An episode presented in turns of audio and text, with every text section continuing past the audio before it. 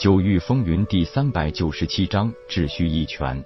前十人选已经决出，而大会举办方也很干脆利落，直接给十一名以后二十人发了每人十万玄石的奖励。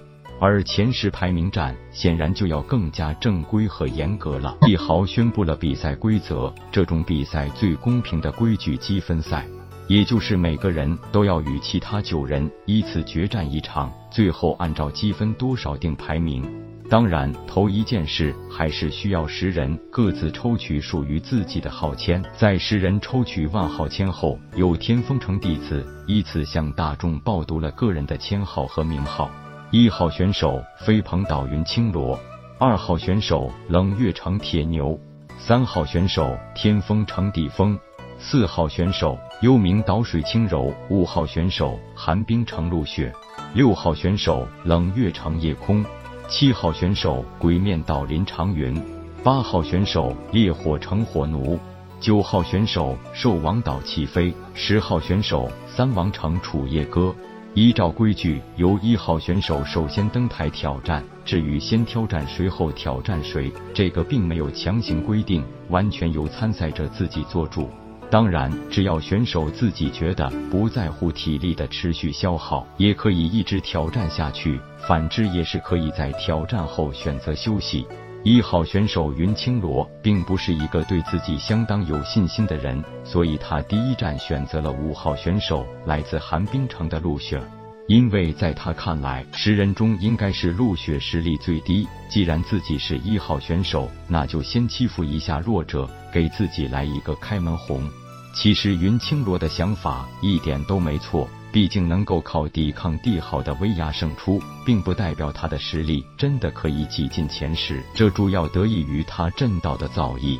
毕竟抵抗威压和真实的战斗从本质上是有很大不同的。然而陆雪儿登台后，两人一动手，云青罗发现自己的想法简直大错特错。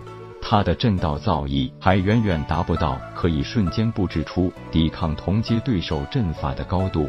而这个看上去柔柔弱弱的女人，实战力不是一般的高。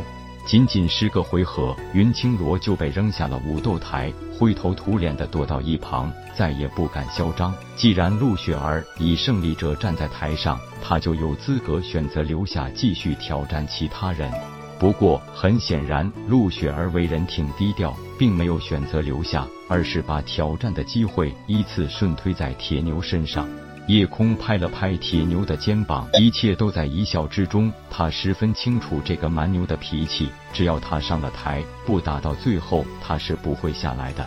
所以在铁牛登台后，夜空直接选择坐在台下，留下一分神识关注比赛，自顾自的思索一些修炼上的问题。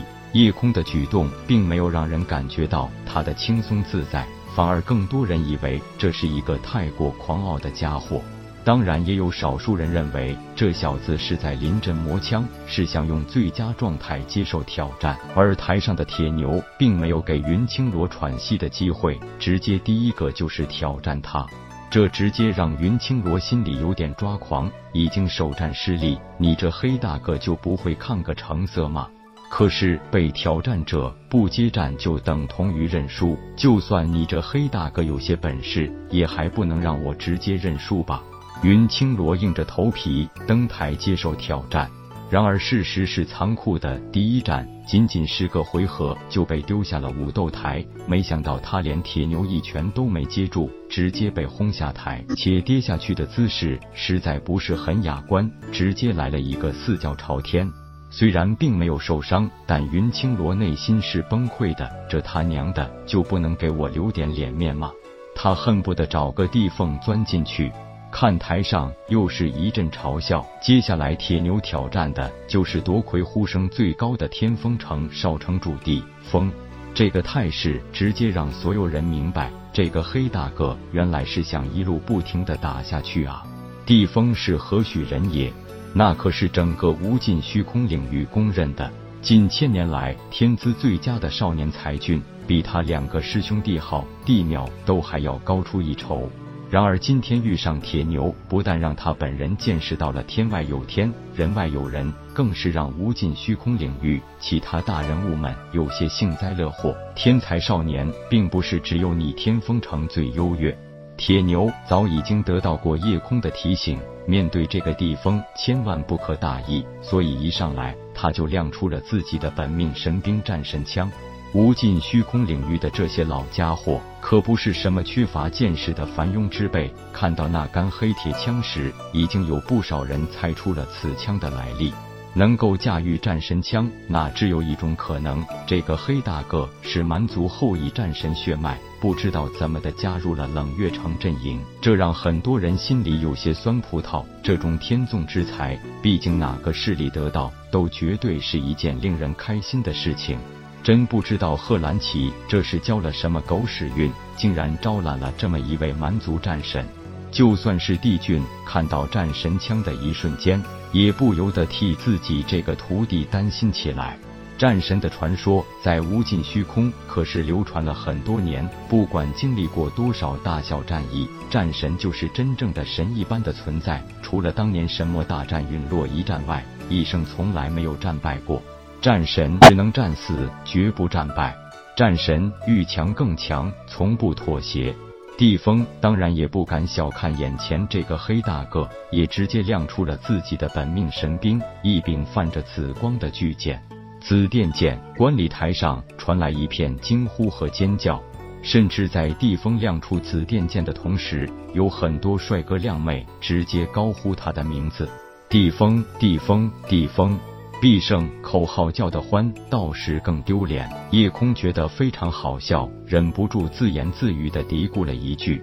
虽然他心里清楚，地风在整个无尽虚空，那必定是人缘颇丰，更是很多少女的梦中情人。只要地风肯点头，估计随便就能让一大堆美女委身就范。但他实在没想到，这些少年少女会对地风痴迷到了一个难以置信的高度。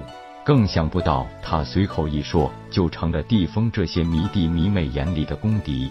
本章结束，各位朋友，动动你发财的小手，为倾城点赞、订阅、分享，您的鼓励是我坚持下去的动力。